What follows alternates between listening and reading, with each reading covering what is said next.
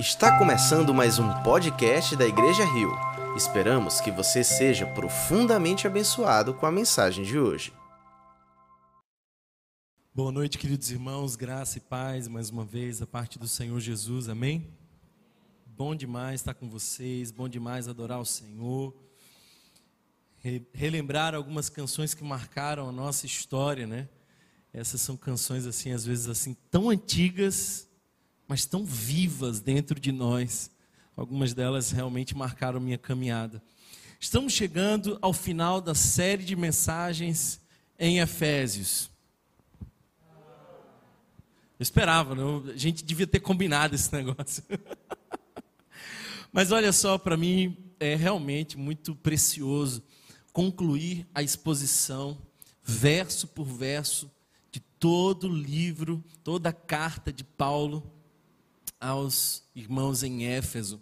Nós vimos tantas coisas preciosas. Nós vimos nos primeiros capítulos quem nós somos. Nós vimos o que Deus nos deu, nós vimos que nós somos abençoados com toda sorte de bênçãos espirituais, nós vimos as orações de Paulo para que Deus abrisse os olhos do coração daquela igreja para que eles pudessem discernir o que já estava disponível para eles, vimos as implicações da parte de Deus para nós e das nossas em relação a Deus, foi tão especial esse caminho, vimos os três primeiros capítulos como uma parte mais doutrinária de quem nós somos em Cristo Jesus, e os três últimos capítulos de como, como nós podemos agir mais coerentes como filhos amados de Deus.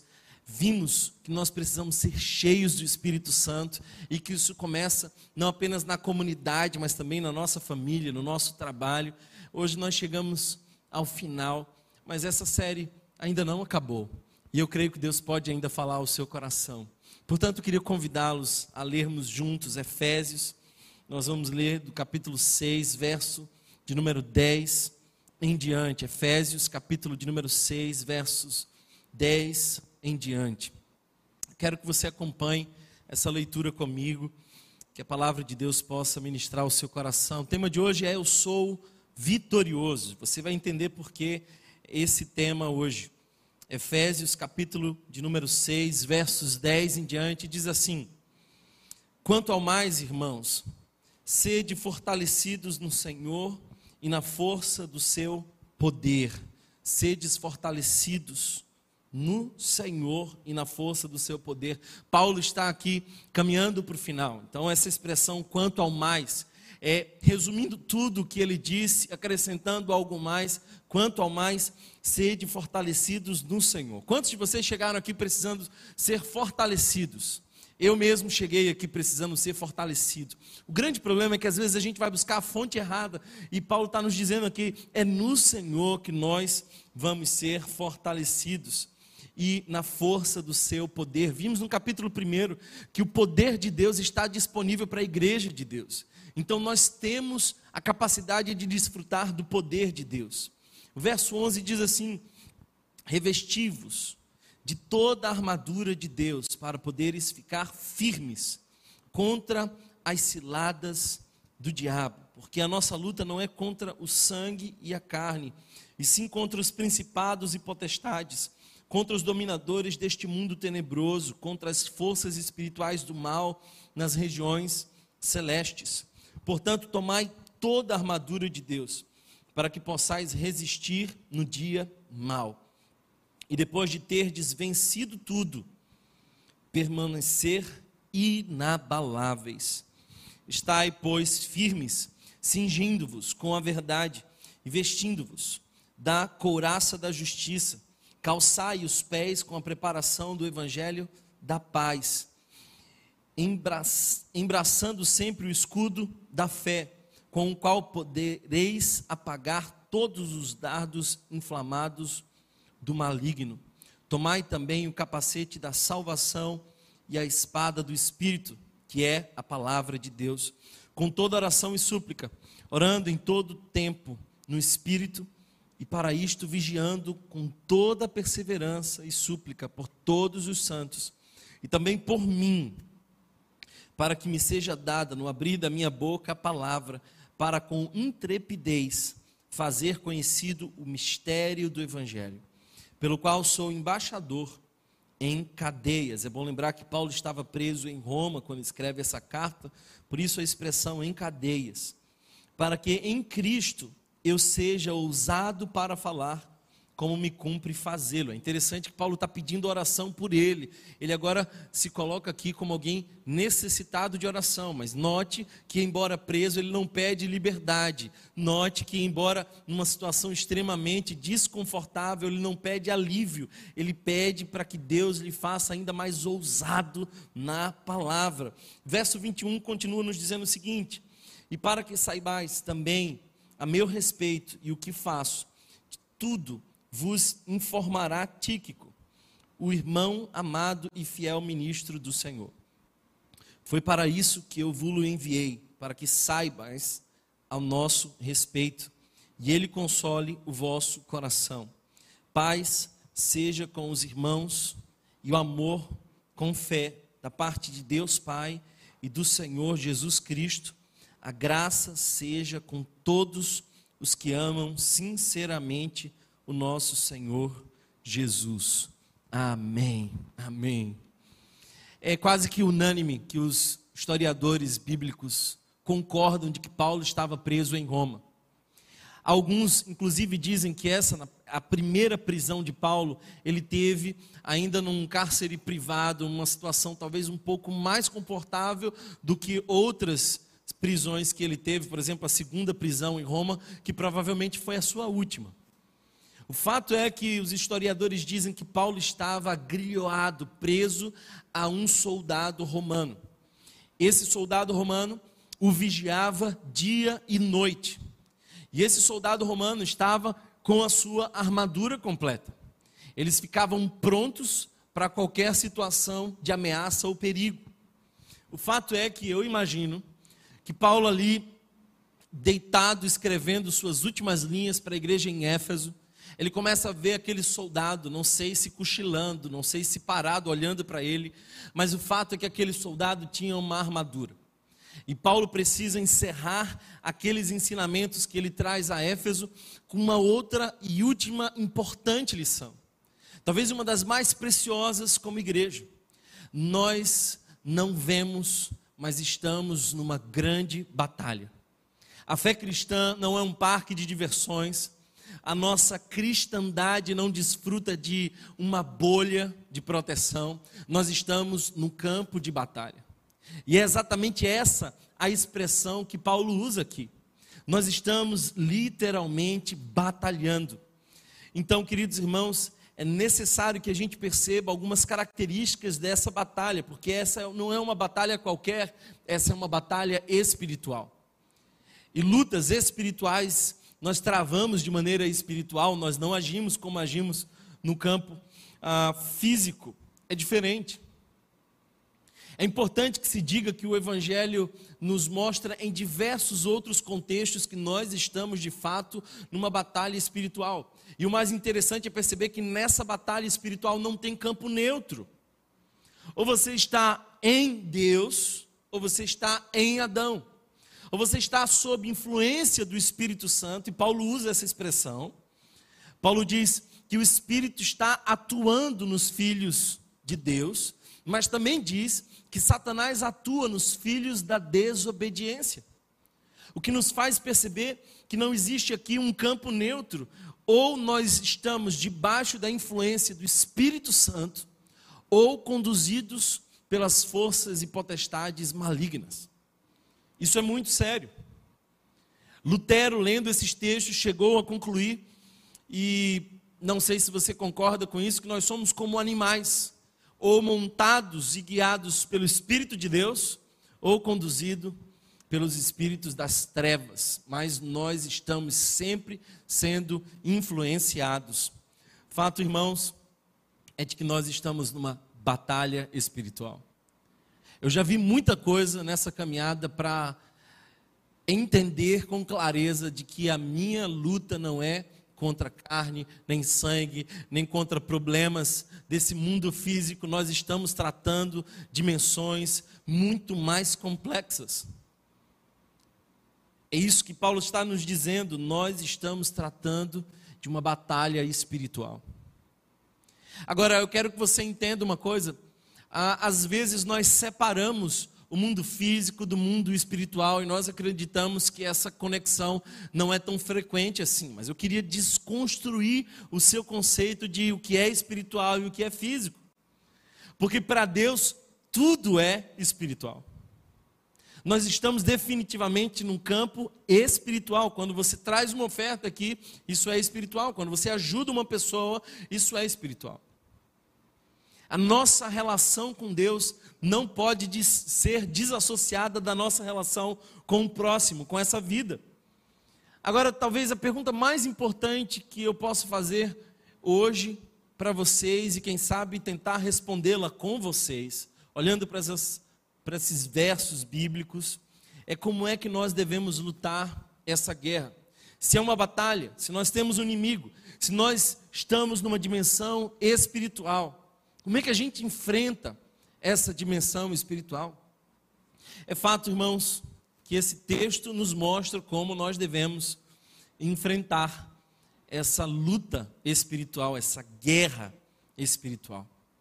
E eu quero que você note comigo já nos, nos primeiros versos que lemos, verso 10 já dá algumas sugestões de como nós podemos ah, lutar essas batalhas. Quanto aos mais sedes fortalecidos no Senhor e na força do seu poder. Não tente lutar essa batalha espiritual sozinho.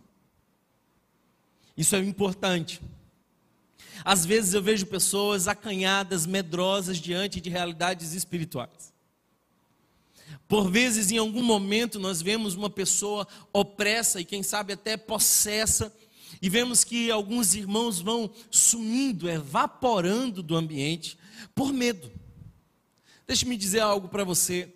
Se eu fosse encarar as ciladas do inimigo contra a minha vida, na força do meu braço, eu tinha razões para temer. Mas eu não enfrento o inimigo em meu nome, eu sou fortalecido por aquele que já ganhou essa luta. Então, nossa luta ela só pode ter vitória e já teve em Cristo Jesus se nós somos fortalecidos na força do poder de Deus, não no nosso poder. Faz o seguinte: encara o império das trevas e diz em nome de mim mesmo, saia. e você vai ver como é que acontece. Será humilhado, quem sabe até como os discípulos, envergonhado mas na força do poder de Deus, o inferno estremece e os Satanás e seus anjos caídos obedecem a esse poder que já nos foi dado. Então, queridos irmãos, é na força do poder de Deus. Como é que nós lutamos essa guerra? Essa é a pergunta. É na força do poder de Deus não no nosso poder, não nos nossos méritos, não naquilo que fizemos ou que não fizemos. Talvez a segunda preciosa resposta que Paulo vai nos dar, como nós lutamos essa guerra, é sabendo quem é o nosso inimigo e quais são os seus métodos. Quem é o nosso inimigo e quais são os seus métodos? Você não pode vencer em coisa alguma se você não sabe contra quem você está pelejando. E nem como age aquele que peleja contra você. Portanto, o texto vai nos dar com clareza a informação de quem é o nosso inimigo. E pasmem, não é a sua sogra. Por incrível que pareça, não é o seu patrão. Não é aquela amiga sua que, se você pudesse, mandava ela para algum destino. Não. Você não milita contra as coisas dessa vida. Você não está contra carne ou sangue batalhando. Nossa luta não é contra pessoas. Essa é uma expressão, carne ou sangue. Quer dizer que não é contra pessoas que nós lutamos. Logo, você não tem razões para ter inimigo. Simples assim. Se você é cristão, se você entendeu o Evangelho, se você assumiu para si a condição de filho de Deus, você não pode ter inimigo. Você não tem sequer autoridade para selecionar alguém para colocar no rol de inimigos seus. Você só tem um inimigo. Aliás, você luta contra três poderes. A Bíblia nos diz isso claramente. Você luta contra a natureza humana, isso é o pecado que é em nós, esse desejo que vem dessa nossa natureza caída. Você luta contra o mundo que é isso que está à nossa volta, mas você também luta contra o diabo e os seus anjos. Aqui Paulo vai trazer uma hierarquia, e se você teve um pouco mais de atenção, percebeu o verso 12 vai nos mostrar essa hierarquia. Mas é o diabo que é o nosso inimigo, não são pessoas. Eu tenho visto aí a igreja evangélica falando muito sobre batalha espiritual. E esse é um tema necessário. Nós precisamos tratar sobre isso. Batalhas espirituais são travadas. É interessante quando às vezes nós fazemos alguma ação, qualquer que seja, e nós colocamos uma equipe para orar. Eu lembro quando nós trouxemos aqui algumas prostitutas para jantarem conosco aqui na igreja, queríamos demonstrar para elas o amor de Jesus, mas nós sabíamos que nós estávamos numa batalha espiritual, então na parte de cima havia um grupo específico dedicado todo o tempo à, à oração. E todo o tempo eles estavam orando, eles estavam participando conosco, embora não estavam conosco, porque eles estavam nos ajudando nessa batalha. Eu tenho amigos, irmãos e algumas pessoas que de fato se dedicam a orar por mim, porque eles estão me ajudando nessa batalha. Estou aceitando outras pessoas também nesse rol de intercessores. Se você quiser, aí eu posso anotar o seu nome. Preciso muito. O fato é, irmãos, que a nossa luta é contra principados e potestades a igreja evangélica tem caído em dois problemas. Ou alguns mais liberais e tradicionais minimizam a atuação de Satanás e não falam sobre ele, são extremamente discretos em textos como esse, não mencionam que o império das trevas tenta contra a nossa vida. A Bíblia diz que ele é como um leão ao derredor tentando nos tragar. Então é real. Alguns subestimam o poder do diabo, mas outros superestimam o diabo. É engraçado porque às vezes a gente não precisa nem sair de casa para ver o show do diabo. Porque em algumas igrejas ele sobe no púlpito, em algumas igrejas ele fala, ele dá o show dele. É uma coisa interessante. Eu não vejo Jesus dialogando, conversando, perguntando, batendo papo com o diabo.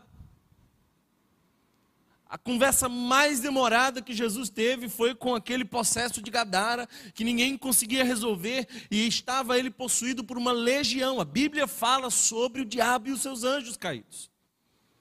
Satanás é real.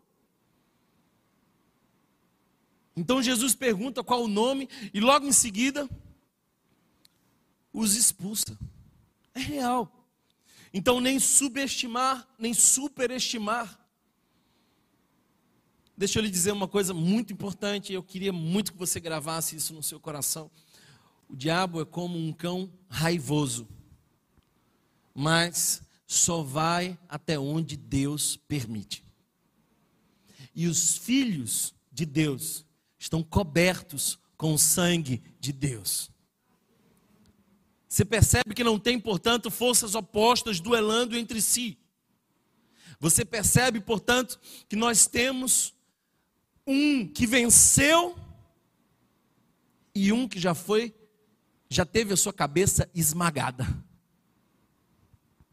É interessante perceber a leitura que Paulo nos dá aqui e nos dá a impressão de que Satanás está vencido e furioso. Eu, quando estava na Argentina, fui convencido ah, por um amigo meu a ir num jogo assisti um jogo qualquer lá, Boca Juniors era o, o mandante, e nós fomos, assim, e eu fiquei impressionado, porque futebol aqui no Brasil é uma coisa, na Argentina é outra, potencializada absurdamente. Eu fiquei assustado, fiquei tenso durante todo o tempo, você é obrigado a cantar, você não pode parar de expressar movimento algum em favor do time. É um negócio, sim, difícil. Sim. No final, o time que perdeu aquela partida saiu quebrando tudo. Saiu destruindo tudo, tudo que estava pela frente, carros, lâmpadas, saiu quebrando grades, portas. E eu fiquei pensando assim, esse é talvez é, essa é talvez a forma mais fácil de traduzir o diabo. Porque o diabo sabe que foi vencido, sabe qual é o seu destino eterno, mas ainda está solto para expressar a sua angústia e querendo nos tragar, já foi vencido pela cruz em nome de Jesus. Mas está revoltado porque foi vencido. Portanto, irmãos, nós precisamos entender contra quem lutamos. Verso 12 diz: Porque a nossa luta não é contra o sangue e carne, sim contra os principados e potestades, contra os dominadores deste mundo tenebroso, contra as forças espirituais do mal nas regiões celestes. É contra isso que nós lutamos. Eu lembro de um pastor que, cheio de Deus e de vivência com o Espírito Santo, foi despertado durante a noite por uma presença muito terrível. E então, ele levanta e vai acender a luz do seu quarto, e quando ele acende a luz do seu quarto, ele tem uma visão ali no canto, que era o próprio anjo caído. E a esposa dele desperta com isso, e vê ele discutindo com o canto da parede. E esse pastor dizia assim: É você, nojento, que veio me acordar? Sai daqui agora, em nome de Jesus. Aí voltou, apagou a luz e voltou a dormir. Será que você sabe do poder que Deus te deu? Da autoridade, não tua, mas que o Espírito Santo dispõe para você, porque aqueles que estão em Cristo Jesus estão cobertos com o seu sangue. Mas nós precisamos estar todo tempo atentos, porque Satanás tem os seus métodos. O texto diz assim: portanto, porque a nossa luta não é contra carne e sangue, sim contra os principados e potestades, contra dominadores deste mundo tenebroso, contra as forças espirituais do mal nas regiões celestes. Portanto, tomai toda a armadura de quem? De Deus, é dele que vem o poder para lutar contra o inimigo.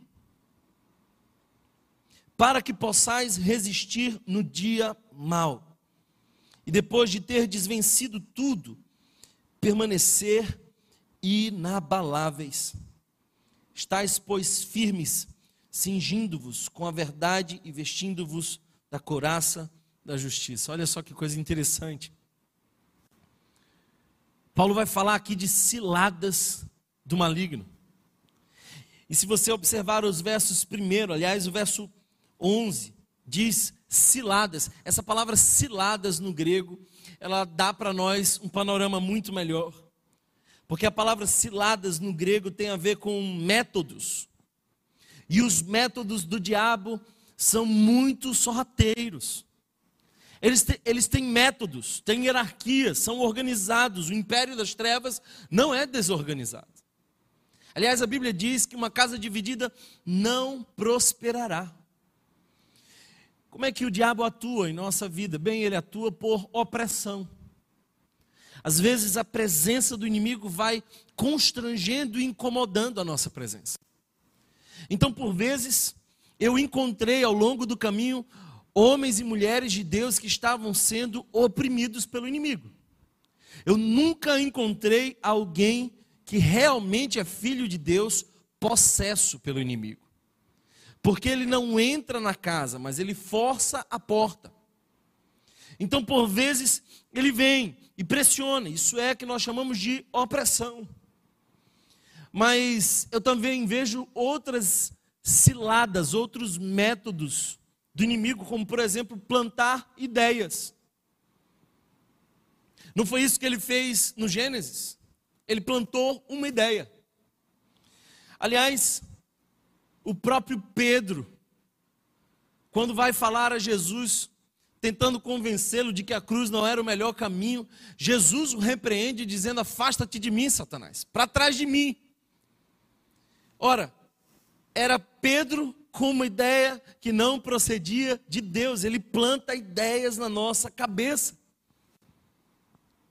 Eu lembro de um jovem que me confessou, extremamente angustiado, que estava na janela de sua casa e ouvia uma voz que dizia: pule, pule, pule. E por muito pouco aquele jovem não tirou sua própria vida. De onde vem essa ideia? Numa madrugada escura de dor angustiante, o diabo planta ideias. Mas eu vim aqui dizer que o Senhor acampa ao redor daqueles que o temem e o guarda. E Paulo, quando vai escrever aos Filipenses, diz que o Senhor Jesus põe guardas em nossa mente. Então eu quero orar hoje por você que tem tido ideias distorcidas, que tem se sentido angustiado ou angustiada com sugestões malignas. O diabo planta tentações ele monta cenários, ele sabe daquilo que nós gostamos. Ele cria um ambiente propício para que o nosso coração ceda e venha a cair. Perceba, por exemplo, Jesus sendo tentado pelo inimigo. Por três vezes Jesus é tentado. O inimigo trabalha criando, arquitetando tentações. O inimigo trabalha com mentira. Esse é um outro método próprio dele. Aliás, o diabo não é dono de coisa alguma. Diziam antes que o diabo era o pai do rock, coisa nenhuma. Rock é para a glória de Deus. Todos os ritmos são para a glória do Senhor. Todos eles, irmãos. O tambor é para a glória de Deus.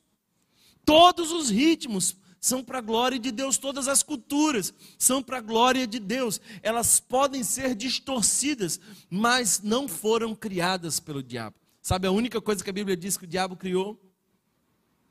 A mentira. A Bíblia diz que ele é o pai da mentira e ele planta a mentira em corações, como por exemplo Ananias e Safira. Vemos isso claramente, é a mentira causada pelo diabo mas não está tão distante de você uma outra estratégia diabólica, que é a mágoa. A nossa resistência em perdoar é diabólica. A Bíblia nos diz também que ele cega o entendimento dos incrédulos. Quando Jesus está falando sobre Mateus capítulo 13, na parábola do semeador, aparece ali um pássaro que come as sementes. E quando Jesus vai traduzir aquela parábola para os seus discípulos, ele diz que nós precisamos orar para que o inimigo não roube a semente que está sendo pregada. O evangelho tem sido arrancado de corações. Você precisa clamar nesse momento para que essa palavra dê frutos e que o diabo não venha e roube a semente.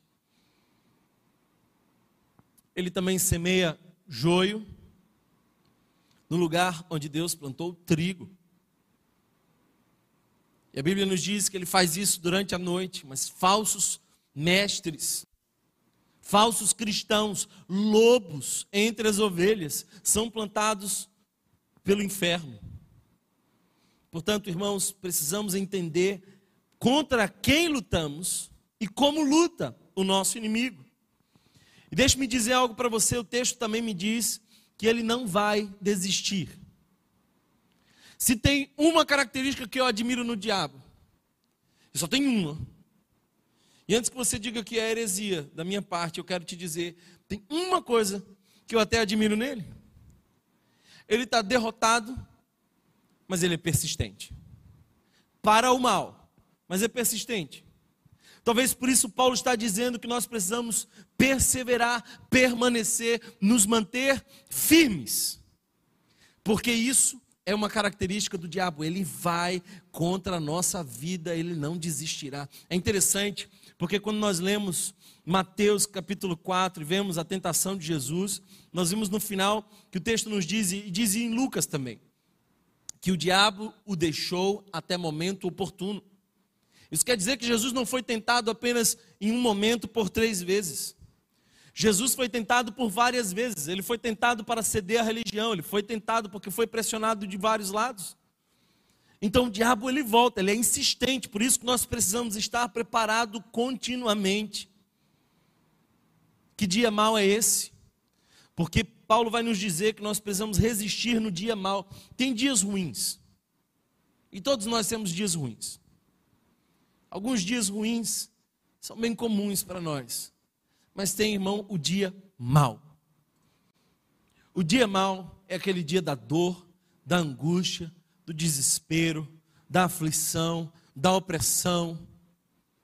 É quando os teus olhos não conseguem enxergar a esperança. É quando o mundo à sua volta fica cinza, o dia mal chega chega para todos nós e para aqueles que estão armados de toda a armadura de Deus, eles resistem ao dia mal e permanecem, como diz o texto, inabaláveis. Isso me faz lembrar uma canção que eu cantava enquanto criança, que dizia assim: os que confiam no Senhor são como os montes isso é um salmo. Olha só o que esse salmo está dizendo. São como os montes de Sião. Eu imagino que o salmista estava olhando para aquele grande monte em Sião e dizia: Ele não se abala, mas permanece para sempre. Confia no Senhor, põe a tua esperança no Senhor, e mesmo no dia mal, no dia do diagnóstico, no dia da demissão, no dia da separação, mesmo no dia da traição, mesmo no dia da, angústia, mesmo no dia da dor mais profunda de sua alma, quando o dia mal chegar, você está ali vestido de toda a armadura de Deus. Aliás, como nós enfrentamos essa luta, essa guerra, como nós lutamos essa guerra. Primeiro, no poder de Deus. Segundo, contra o inimigo certo, entendendo os seus métodos, as suas ciladas. Mas, em terceiro lugar, eu quero que você note que Paulo vai dizer que nós precisamos dessa armadura de Deus. Que armadura é essa? Ela começa com o cinturão da verdade, diz o verso 14 que eu acabo de ler. Cinturão da verdade. Satanás é o pai da mentira. Mas nós fomos chamados a andar em verdade. Parece que a gente não vence o diabo.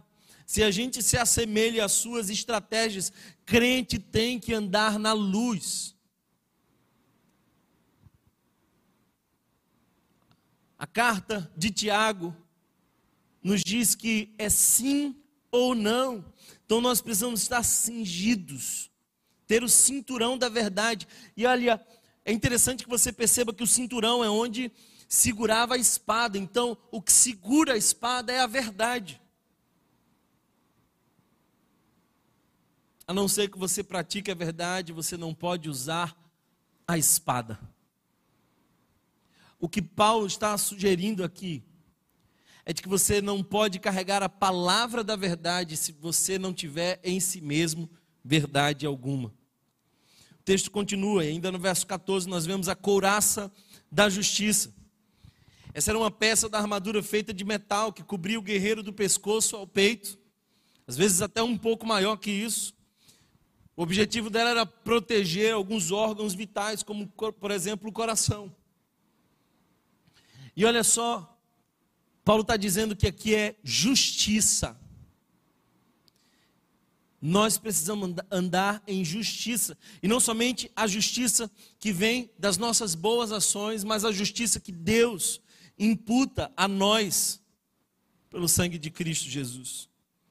Portanto, irmãos, nós fomos chamados a andar em retidão moral. Você não pode enfrentar o inferno se a tua alma está esculhambada.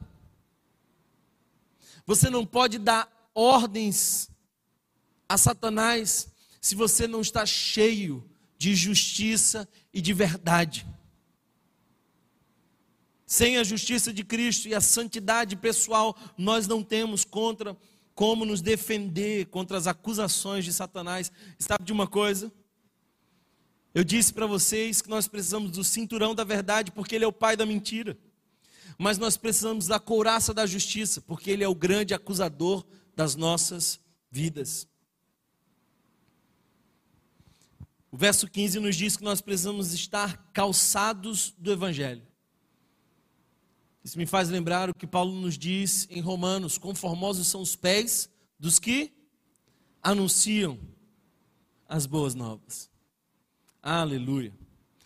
Sabe, irmãos, nós precisamos entender o que Paulo está dizendo aqui. Os soldados usavam sandálias com cravos que impediam que eles deslizassem. Eles podiam andar por alguns lugares onde não era possível andar com facilidade. O que Paulo está nos dizendo aqui é que nós precisamos entender a prioridade de anunciar o Evangelho e ir a qualquer lugar e estar firmados nesse propósito, fazer chegar a paz ao próximo. Verso 16 diz que nós precisamos do escudo da fé. Talvez uma das peças mais importantes da armadura era o escudo. Alguns deles tinham 1,60m de altura. Uma das estratégias dos inimigos naquela época era lançar dados inflamados, setas, flechas, flamejantes. Então nós precisamos do escudo da fé. Sabe, irmãos, às vezes a gente não vai entender mas precisamos crer. Lembro de uma situação narrada nos, nos livros, nas biografias do Billy Graham, onde um, um cientista começou a pressioná-lo e começou a dizer: Olha, o que você está dizendo é talvez politicamente incorreto, e em última instância você não pode provar de maneira científica. Então ele começou a ficar angustiado, angustiado, angustiado. E ele foi para um lugar distante orar. E lá ele dobrou os joelhos e disse assim: Senhor, eu fui chamado a pregar a tua palavra mesmo quando eu não consigo explicá-la por completo. E hoje eu me submeto a essa palavra. E um dos grandes homens de Deus dos últimos tempos terminou o seu ministério de maneira tão fiel quanto começou. Nenhum escândalo, porque ele estava firmado com o escudo da fé. Nós precisamos, irmãos, ter o escudo da fé contra todo dardo inflamado de dúvida em nosso coração. Capacete da salvação. Satanás quer atacar a nossa mente. Talvez a estratégia principal de Satanás é nos convencer de que não faz sentido, de que não é desse jeito. Foi assim que ele derrotou Eva. Ele vai plantando ideias em nossa mente. Nós precisamos do capacete da salvação. E o último item dessa necessária armadura é a espada do Espírito. Ah, queridos irmãos, nós precisamos vencer os ataques do diabo e triunfar sobre os, o nosso inimigo. Mas não faremos isso sem a espada do Espírito Santo. A igreja que marcha triunfante sobre a terra é uma igreja cheia do Espírito Santo. Quando foi a última vez que você chorou no seu quarto clamando a Deus por mais do Espírito Santo? Eu não sei se se aparece entre as dez maiores preocupações que você tem na sua vida ser e se manter cheio do Espírito Santo. Nós precisamos da espada do Espírito. É pela palavra que saqueamos o reino das trevas. É pela palavra que nós entramos na casa do valente. É pela palavra e pelo Espírito de Deus que nós trazemos os cativos. A palavra é poderosa, ela é a espada, mas ela é associada ao Espírito.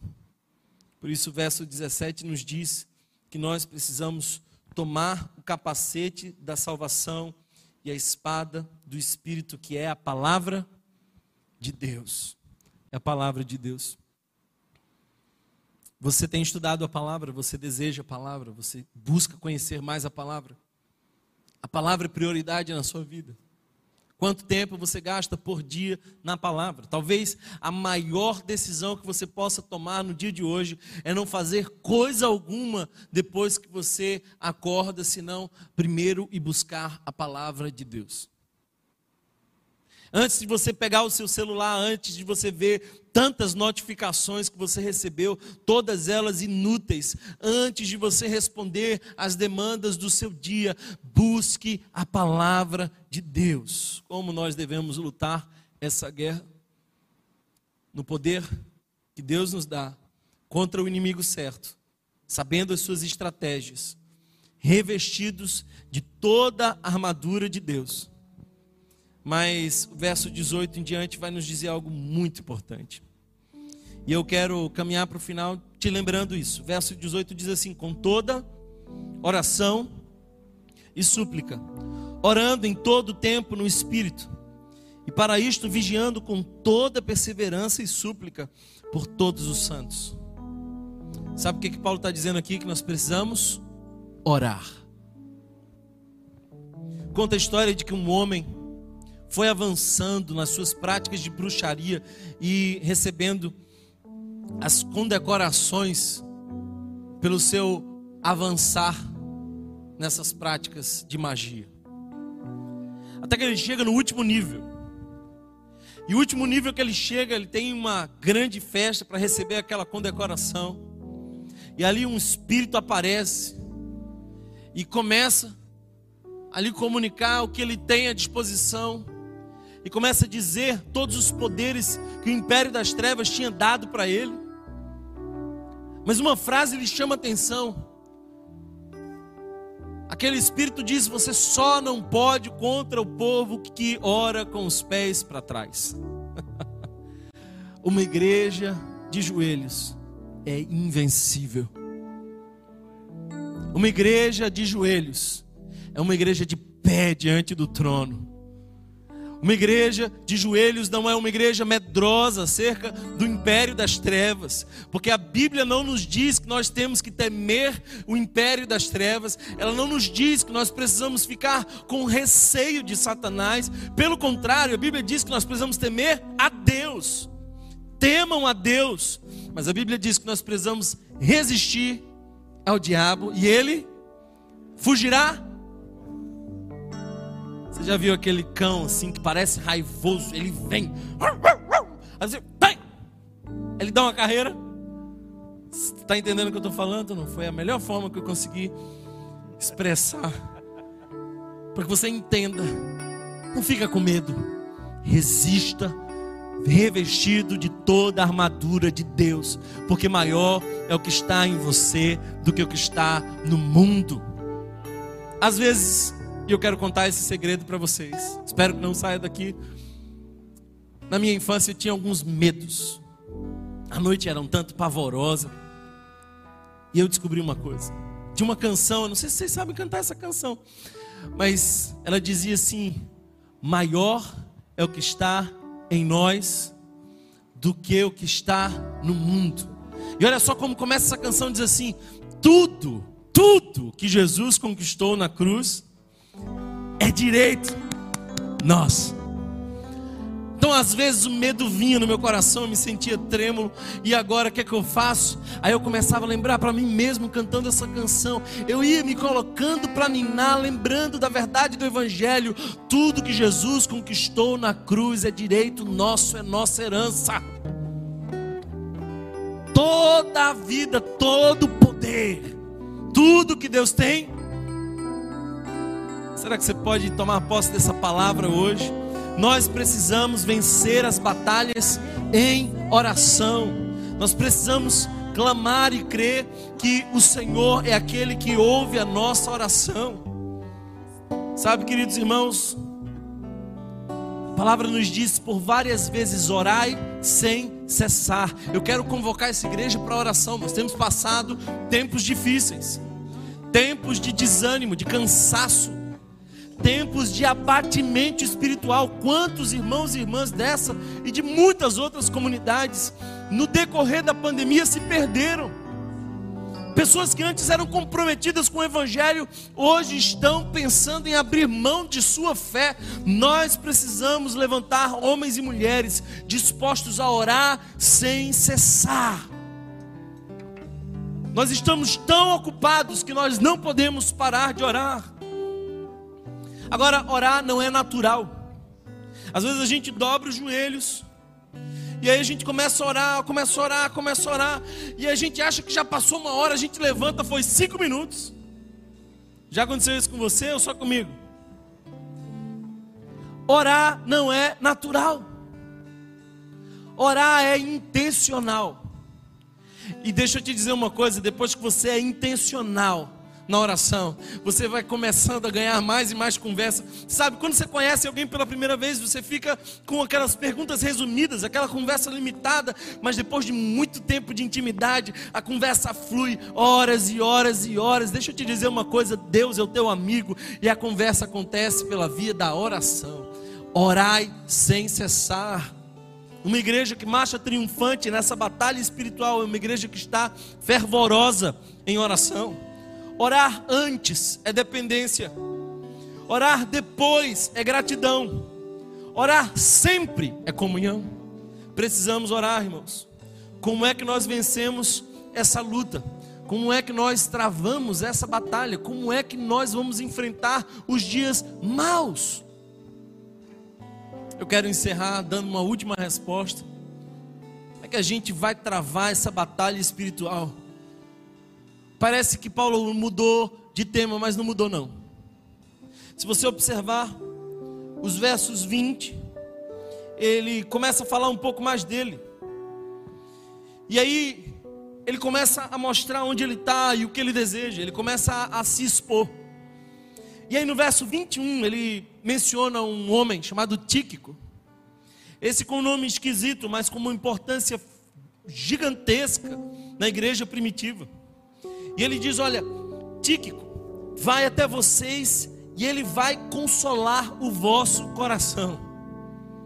Como é que a gente vence essa batalha espiritual? A gente não vence sozinho, mas a gente vence com irmãos que lutam conosco. Confesso para vocês que ontem estava um tanto angustiado com algumas coisas, coração apertado. De repente, uma irmã manda uma mensagem para mim. E aí eu falei: Olha, irmã, eu quero que você ore por mim. Hoje o meu coração se apertou um pouco, preciso de ajuda. E eu acho que Deus respondeu a oração dela, porque no outro dia de manhã ela já me perguntou: Como é que você está? Eu falei assim: Eu já estou renovado na graça de Deus. Sabe por quê? Porque a gente não precisa lutar sozinho. Nós avançamos juntos contra o império das trevas. Não é você que vai saquear o inferno, é a igreja de Cristo Jesus. A palavra de Deus já nos prometeu isso. As portas do inferno não prevalecerão contra a igreja do Senhor. A igreja do Senhor não é só você, somos nós. Você não é igreja, você é discípulo. Nós é que somos igreja. Você sozinho não é igreja, você é discípulo nós, nesse ajuntamento de homens e mulheres que temem o Senhor, que vivem em oração, que estão revestidos da armadura de Deus, que discernem quais são as verdadeiras lutas e que batalha é essa. Essa igreja é a igreja que está um com o outro. Às vezes você está precisando de um tíquico para consolar o seu coração. Paulo sabia disso. Por isso, Paulo está dizendo aqui: olha, eu vou mandar Tíquico, o irmão amado e fiel ministro do Senhor. Foi para isso que vos enviei, para que saibais a nosso respeito e ele console o vosso coração. Eu queria convidar você nesse momento orar. E eu quero que você seja o tíquico de alguém. Você, nesse momento, pode interceder por alguém. Se você se sente à vontade, para orar pela pessoa que está do seu lado, fica à vontade. Se você se sente direcionado pelo Espírito Santo para sair e ir até uma outra pessoa, fica à vontade. Se você se sente constrangido para isso, você pode apenas conduzir a sua oração e o Senhor há de ouvir e atender o seu clamor. Então, conduza nesse momento a sua oração para que o Espírito Santo de Deus escute o seu clamor e console a outras pessoas. Vamos ficar de pé? É assim que nós vencemos as batalhas espirituais. É assim que nós vencemos. Vencemos no poder do Senhor. Vencemos porque sabemos quem é o nosso inimigo, não é contra carne nem sangue. Vencemos porque nós estamos revestidos de toda a armadura de Deus. Vencemos porque nós estamos em oração. Vencemos porque nós não estamos sozinhos. Quero que você nesse momento feche os teus olhos, comece a orar, deixe que o louvor seja conduzido apenas pelos músicos. Eu quero convidar você à oração, a clamar por essa igreja, a clamar pelos enfermos, a clamar pela sua família, a clamar pela pessoa que está do seu lado. Interceda nesse momento. Interceda. Está Deus,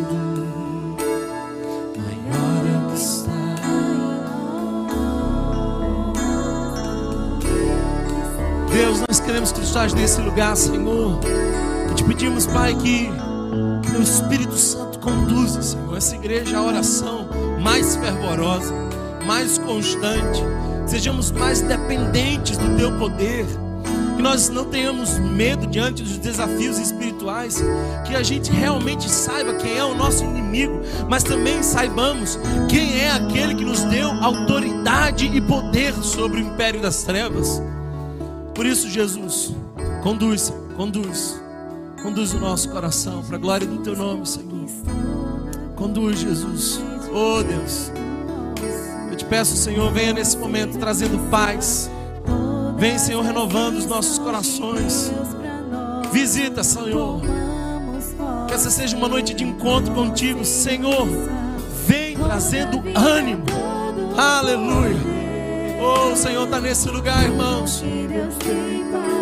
O Espírito Santo de Deus está nesse lugar. Ore, igreja, e sinta o poder de Deus nesse lugar. Aleluia. Se você foi abençoado por essa mensagem, compartilhe com alguém, para que de pessoa em pessoa alcancemos a cidade inteira.